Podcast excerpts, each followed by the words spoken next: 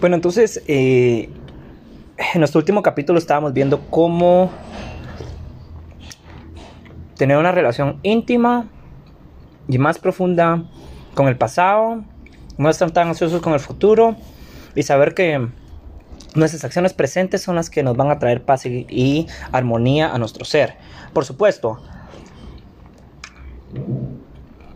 estoy tomando un cacao super delicious. Super delicious and I enjoy it a lot. Por supuesto que nuestras acciones futuras pueden ser eh, predeterminadas a través de una correcta planificación. Antes de planificar debemos tener nuestros valores eh, plasmados para poder entender cuáles son las acciones que vamos a cometer futuras. Veamos entonces. Gobernando el reino de los cinco elementos. Dice, no solo tenemos problemas en la relación que mantenemos con nuestra familia y con la sociedad, sino que muchas veces también los tenemos en relación con los que mantenemos con nosotros mismos. Solo debemos dar erróneamente por sentado que aunque las cosas no funcionen bien en la relación que mantenemos con los demás, no existe en la relación que mantenemos con nosotros mismos. Ningún problema. Esto es totalmente erróneo. La falta de relación que tenemos con los demás es una falta de relación con nosotros mismos. Pero esa es una idea que merece la pena revisar. Todos tenemos conflictos internos que nos generan sufrimiento. A veces nos sentimos alineados y queremos pues escapar. Nos odiamos y desconfiamos de nosotros, pretendiendo que todo está bien. No solemos eh, admitir la existencia de algunos problemas en nuestro interior. Pero lo cierto es que hemos acumulado tanto sufrimiento y conflicto que en ocasiones se desata dentro de nosotros una auténtica guerra civil. El territorio de los cinco elementos es inmenso. Incluye formas físicas, sentimientos, percepciones, formaciones mentales y conciencia. Cada uno de nosotros es un rey o una reina que gobierna de manera, en ocasiones muy irresponsables, ese territorio. Todos tenemos ese dominio en este dominio conflictos, sufrimientos y facetas oscuras de las que nos empeñamos en escapar. Pero para que las cosas funcionen adecuadamente, es necesario, según los maestros, regresar al territorio de los cinco elementos. Tenemos que corregir los errores que cometimos en el pasado, armonizar los cinco elementos, y eso es al menos lo que recomienda la enseñanza. La puerta de la entrada a esa práctica pasa por la respiración. Siempre podemos atravesar esa puerta. Quizás al comienzo lo hagamos pues tímidamente porque nos pasamos la vida tratando de huir. Tenemos miedo de que si restablecemos el contacto con nosotros mismos, nos encontremos con todo el sufrimiento que debido al sufrimiento y conflicto habíamos ocultado en nuestro interior. Tenemos miedo a ver nuestro propio reflejo, y como tendemos a alejarnos del sufrimiento, siempre estamos tratando de escapar de nosotros. Son muchas las vías de escape que en ese sentido nos brinda la sociedad.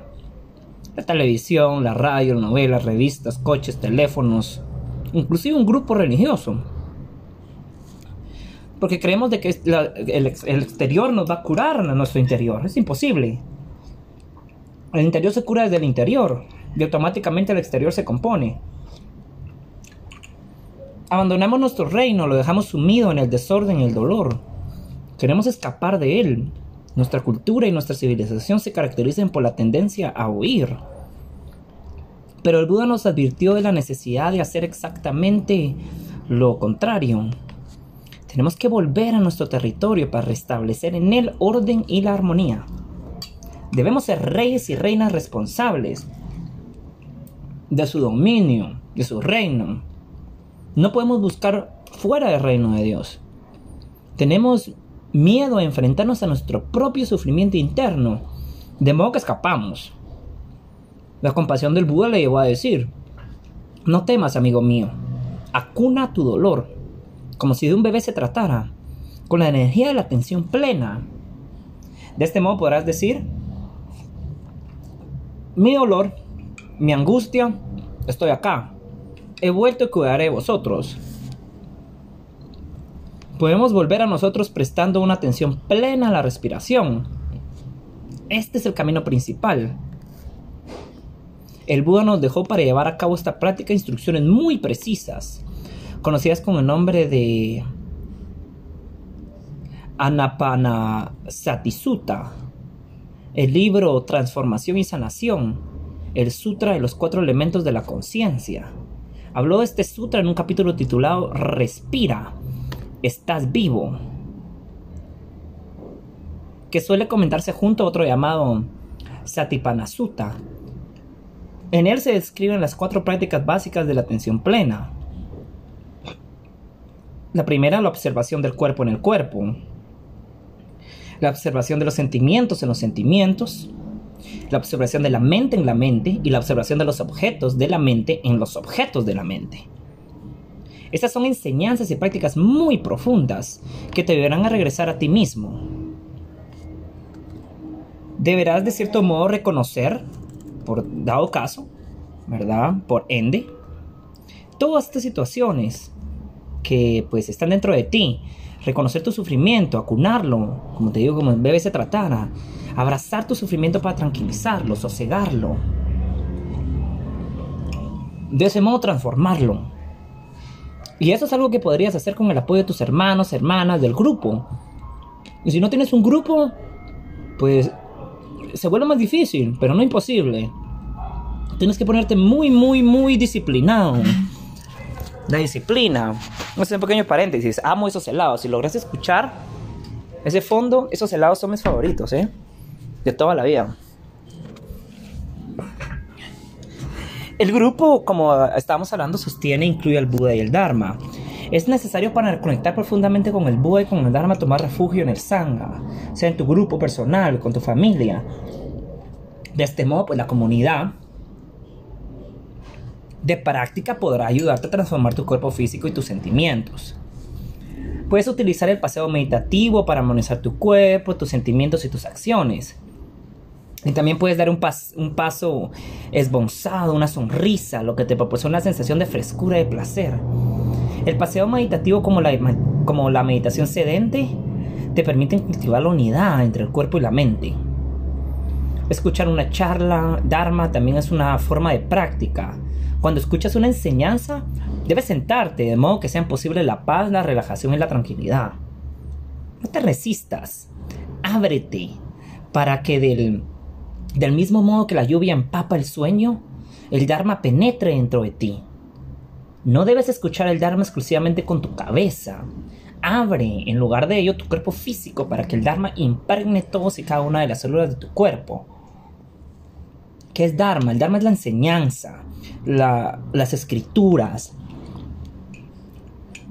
Cuando tú lees algo espiritual, tienes que dejar que tu cuerpo lo absorba. No tiene que ser tu mente la que analice, sino que es tu presencia la que lo vive. Abre, eh, como te digo, tu cuerpo físico y que impregne cada una de tus células. El intelecto no lo es todo.